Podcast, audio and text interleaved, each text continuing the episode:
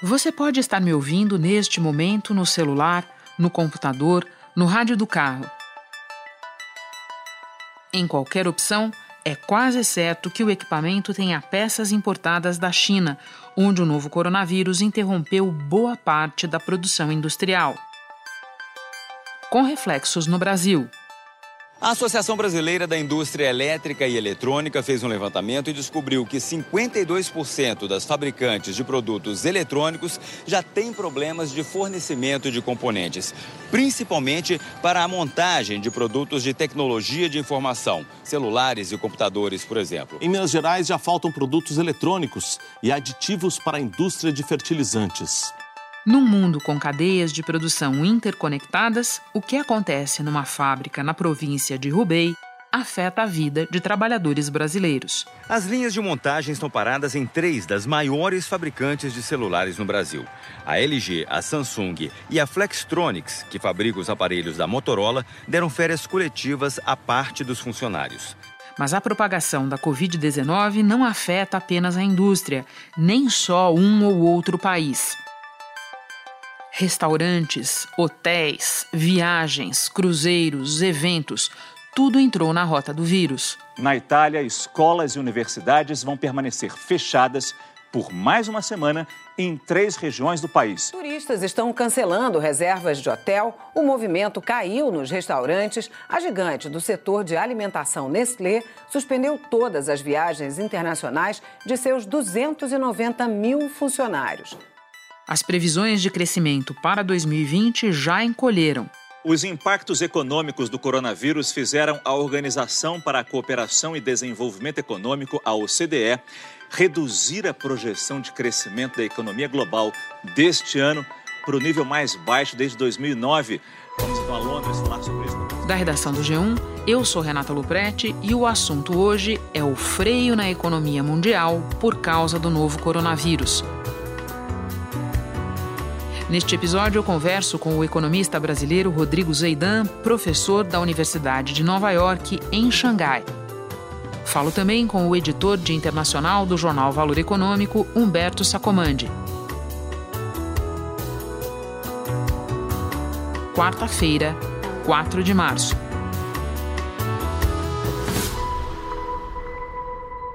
Rodrigo, passados dois meses desde que os primeiros casos de novo coronavírus surgiram na China, qual é o tamanho do problema na economia? O problema é grande e tem aumentado.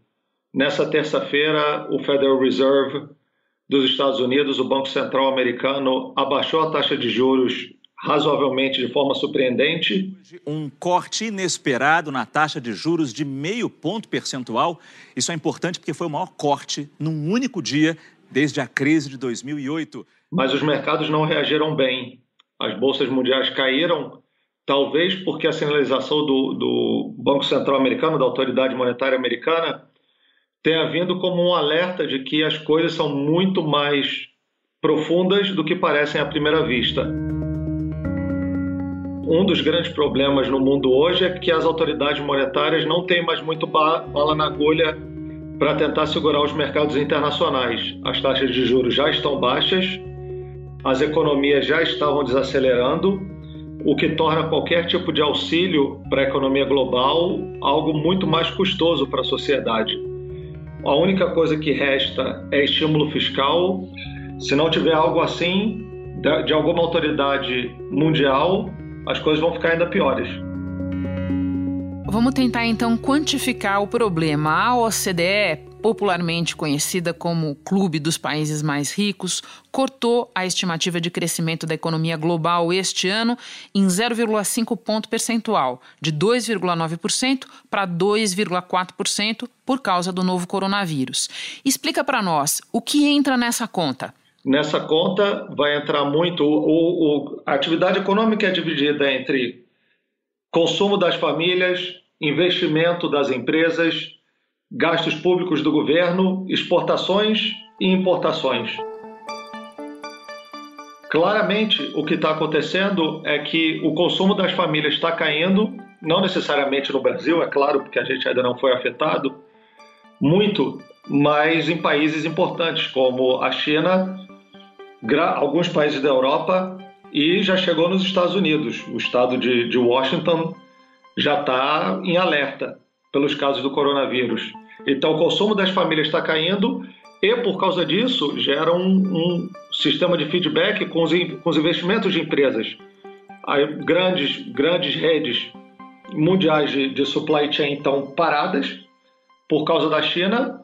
Então, o consumo das famílias cai, o investimento cai e, mesmo com alguma ajuda do governo, eu acho que esse, que esse corte, que é um primeiro corte, vai vir ainda, infelizmente, pior. Eu era muito mais otimista há duas, três semanas atrás.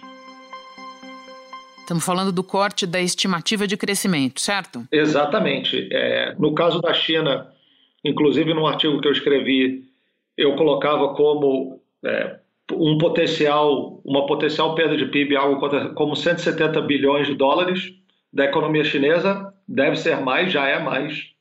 Não acho que a economia vai se recuperar para fechar o ano bem. Eu acho que o impacto, a economia chinesa estava crescendo a 6%, esperava-se que ela fosse crescer a 6%, vai crescer muito menos. Isso vai, com certeza, afetar o resto do mundo. E uma queda de 0,5% do PIB mundial é um, é um valor muito significativo para uma epidemia que ainda não acabou e não tem sinal de que vai acabar. Você falava há pouco da estreita margem macroeconômica para agir. Eu queria que a gente é, mergulhasse um pouco mais nisso, porque os ministros da economia do G7, aí sim o grupo de países mais industrializados e mais ricos, os ministros falam em tomar ações combinadas para limitar os danos econômicos. Do que eles estão falando? Políticas de incentivo econômicas são de três tipos: monetária, fiscal e cambial. Do ponto de vista de, de, autoridade monetária, foi o que o Federal Reserve fez hoje: baixar a taxa de juros, colocar liquidez no mercado, garantir que as empresas que estão paradas consigam acessar crédito, o que é muito difícil de, de, de conseguir na prática, e tornar o mercado mais líquido.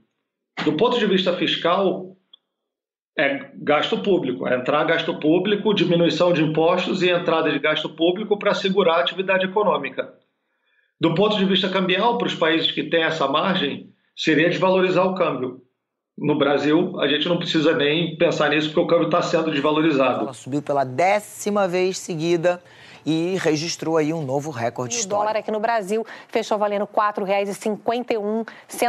A bolsa Prejudica os consumidores mas pelo menos incentiva alguma coisa de exportação. No caso de uma, da tentativa de combinar políticas, é exatamente para que não haja um impacto sobre o câmbio que seja unilateral. Se só os Estados Unidos fizerem alguma coisa muito forte, o dólar pode desvalorizar e pode tornar a recuperação de outros países ainda mais lenta. Vamos nos deter um pouco mais no corte de juros anunciado pelo Fed nesta terça-feira. No seu entender, por que que, pelo menos num primeiro momento, o mercado não reagiu é, como esperado?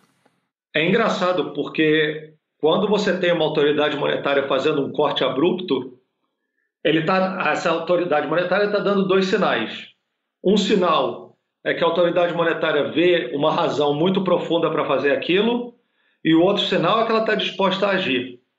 Se o mercado já tiver também concordado com o primeiro cenário, de que as coisas são profundas, o mercado vai olhar, aquela, vai olhar a reação do governo e vai falar: ok, ótimo, o Banco Central está tá em linha com a gente.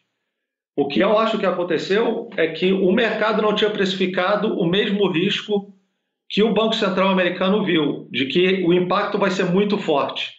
Na hora do anúncio surpresa, o principal índice da Bolsa de Valores aqui de Nova York disparou, subiu 2%.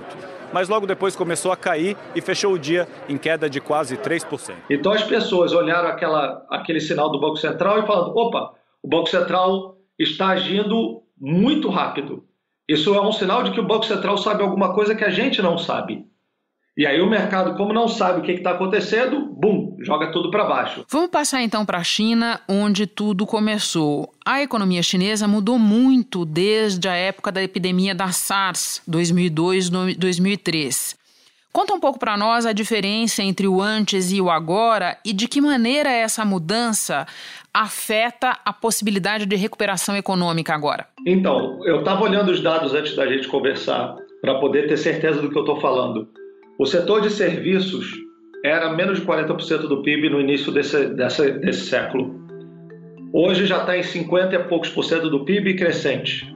Ou seja, a participação relativa do, do, do setor de serviços no PIB é 50% maior. Então, quando teve a crise da SARS, a economia chinesa era muito menor, era o setor de investimento puxava muito mais a economia. E o que é que significa o, o setor de serviços ter adquirido um peso tão importante agora, do ponto de vista da epidemia e da recuperação econômica? Então vamos lá, setor de serviço a gente pode entender, pensa como bar, restaurante, corte de cabelo, entra todo e qualquer tipo de serviço que inclusive software, esse tipo de coisa. Mas se a gente pensar num bar e num restaurante, é um grande exemplo para a gente entender o que está acontecendo. Está todo mundo fechado nas grandes cidades. Obviamente, o, o, as quarentenas e tudo não são em toda a China, mas são na, na, grande parte da China rica. Xangai, por exemplo, todos os meus amigos, todos os meus conhecidos estão em casa, porque não, não podem ir trabalhar. Nem que eles queiram, eles podem ir trabalhar. Em qualquer lugar do mundo, é, hoje, maior, a maior parte de emprego é pequena empresa, pequena e média empresa. Grande, a maior parte dessas empresas é setor de serviços. Todas elas estão paradas. Quase todas. Mas muitas empresas estão paradas e a economia, boom, a economia retrai-se num, numa hora que o setor de serviços é relativamente muito mais importante do que no passado. O que, que aconteceu na SARS? O mundo estava crescendo, a China também. Como a China exportava muito, a SARS meio que deu uma parada no país, mas quando voltou, a demanda mundial tornou-se aquele feedback positivo, aquela retroalimentação da demanda mundial, puxar a volta das, das exportações chinesas, puxar os investimentos e voltar rápido. Agora não tem isso. Quanto tempo vai demorar para o setor de serviços se recuperar? Para voltar a é, criar emprego? No momento, o setor de serviços só demite. Eu, o setor de línguas, por exemplo, onde minha mulher trabalha, ela, ela deu oito horas de aula esse, esse, esse mês e ela, ela esperava dar 200.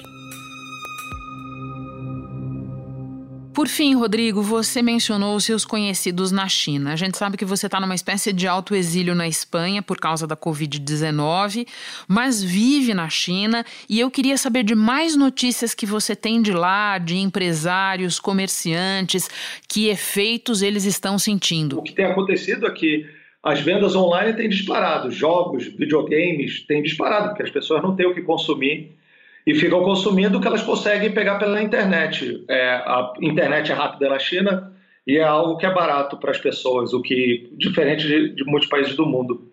Mas, por exemplo, só para dar um exemplo do dia a dia, eu sei porque eu recebo é, mensagem da, da, da síndica do meu condomínio.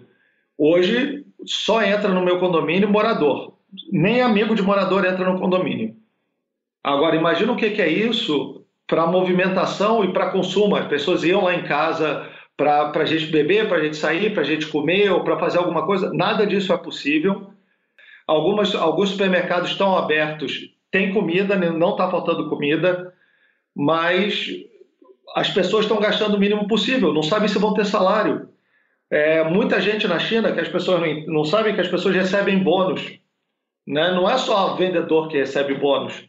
E as pessoas estão recebendo o salário de contrato na carteira, como se fosse assim no Brasil. E tem gente que está tendo que voltar para trabalhar, está tendo que ficar em quarentena de ir para trabalhar, as pessoas nem sabem se vão receber dinheiro. Não, não existe isso no contrato. O governo está anunciando medidas para. Não, a gente vai segurar, vai dar crédito, mas as pessoas não confiam, inclusive os negócios que não têm dinheiro para sobreviver, mesmo que o governo prometa dar dinheiro lá na frente. É, esse dia a dia de negócio é muito, muito, muito ruim. Rodrigo, agora vou conversar com Humberto Sacomandi, mas antes me despeço de você. Muito obrigada pela entrevista. Espero que o teu trabalho e a tua vida se normalizem o mais rapidamente possível.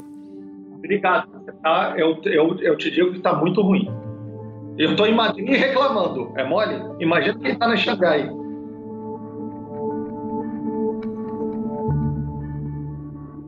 Humberto, eu quero te propor um exercício, uma espécie de giro pelas economias mais importantes, seja pelo peso delas, seja pela relação conosco, e para entender como é que cada uma delas está sentindo impacto e respondendo ao novo coronavírus. Vamos começar pelos Estados Unidos?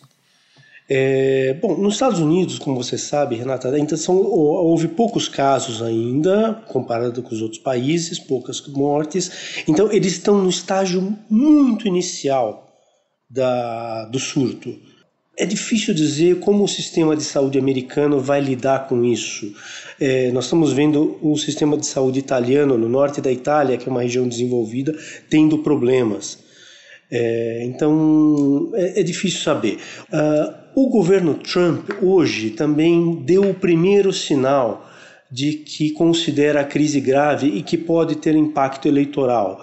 Uh, o Wall Street Journal tem uma reportagem hoje dizendo que o, o governo americano está considerando é, pagar os custos médicos de pessoas que não têm seguro saúde nos Estados Unidos. Mais de um terço da população americana não tem nenhum tipo de seguro saúde.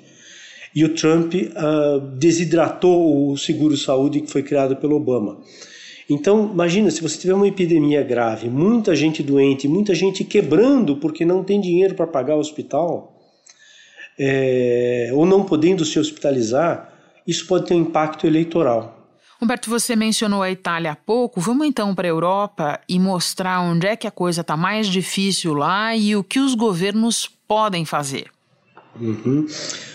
A Itália é sem dúvida o país mais afetado. Hoje é o país com mais, o maior número de mortes depois da China. É, superou o Irã. A zona rossa é tutta Itália. I provvedimenti fiscali che stanno prendendo per alcuni comuni della provincia di Lodi, di Cremona, di Bergamo, di Piacenza devono riguardare tutta Italia. E... Mas isso, de, novamente, vai se alastrar por todo o continente. É, alguns países, hoje a Alemanha adotou medidas que a Itália já tinha adotado, que é facilitar algumas coisas para as empresas, por exemplo, adiar o recolhimento de impostos. São medidas paliativas para tentar reduzir o impacto, especialmente para pequenas empresas Grandes empresas têm mais, têm acesso a crédito, têm mais caixa, elas têm como lidar melhor com a coisa. Então, imagina um, um restaurante familiar, ele tem que pagar aluguel, tem que pagar impostos, tem que pagar, uh, às vezes, algum financiamento, funcionários. Uh, são custos fixos. Como é que você paga isso se você não tem uma receita fixa? A tua receita despenca. Isso aconteceu na China já. Então, os, os governos estão adotando essas medidas para tentar facilitar um pouco a vida dessas pequenas empresas que vão ser muito afetadas. Outros países que você acha que vale mencionar na Europa também? A, a Europa vai sofrer muito, e isso no, nós também vamos sofrer, mas num próximo momento. Essa, essa crise tem dois choques. Um é o choque de oferta as empresas estão ficando sem. Pro... Você não está tendo produtos, os chineses não estão entregando produtos para você, tanto produtos acabados como os iPhones, quanto insumos. Num segundo momento, haverá um choque de demanda. Como eu falei, o dono desse restaurante é, veneziano vai demitir um garçom ou dois garçons, ele, a, rece a renda, a receita dele vai cair bruscamente, essas pessoas vão consumir menos essa empresa, restaurante, vai consumir menos. Ou seja, você vai ter um choque de demanda. Tá? Então isso vai afetar todos. Essa, a indústria europeia já está sofrendo com falta de peças. É, a Alemanha é um grande exportador, é um dos maiores exportadores. Depois da China, é o segundo maior país exportador do mundo. E o mercado chinês é muito importante para a Alemanha. Então a Alemanha também vai sofrer muito possivelmente uh, Itália e talvez Alemanha já entrem em recessão nesse primeiro semestre. Roberto, vamos então para a vizinhança da China, onde tudo começou. E eu te peço que fale especificamente do Japão, porque, embora a Coreia do Sul tenha um número bem maior de casos, o segundo maior número de casos depois da China, no Japão os efeitos econômicos estão preocupando muito. Os motivos são parecidos. As economias asiáticas são muito integradas e muito integradas à China. Então, quase não existem produtos hoje feitos num só país. Os insumos vêm de todos os lugares, muitos da China. Então, novamente, as empresas japonesas estão parando por falta de insumos. Esses reflexos na economia japonesa já prevêem, né, o governo já prevê uma recessão econômica para o Japão esse ano. É, há uma preocupação muito grande, muito especial no Japão por causa da Olimpíada. É, inclusive essas medidas mais duras que eles tomaram recentemente, as escolas no Japão estão fechadas uh, já desde a semana passada, essa semana e talvez eles prolonguem isso. Isso é para tentar evitar, tentar conter a propagação do vírus, porque eles temem é, que a Olimpíada tenha de ser adiada. Hoje, um ministro do governo japonês já admitiu essa possibilidade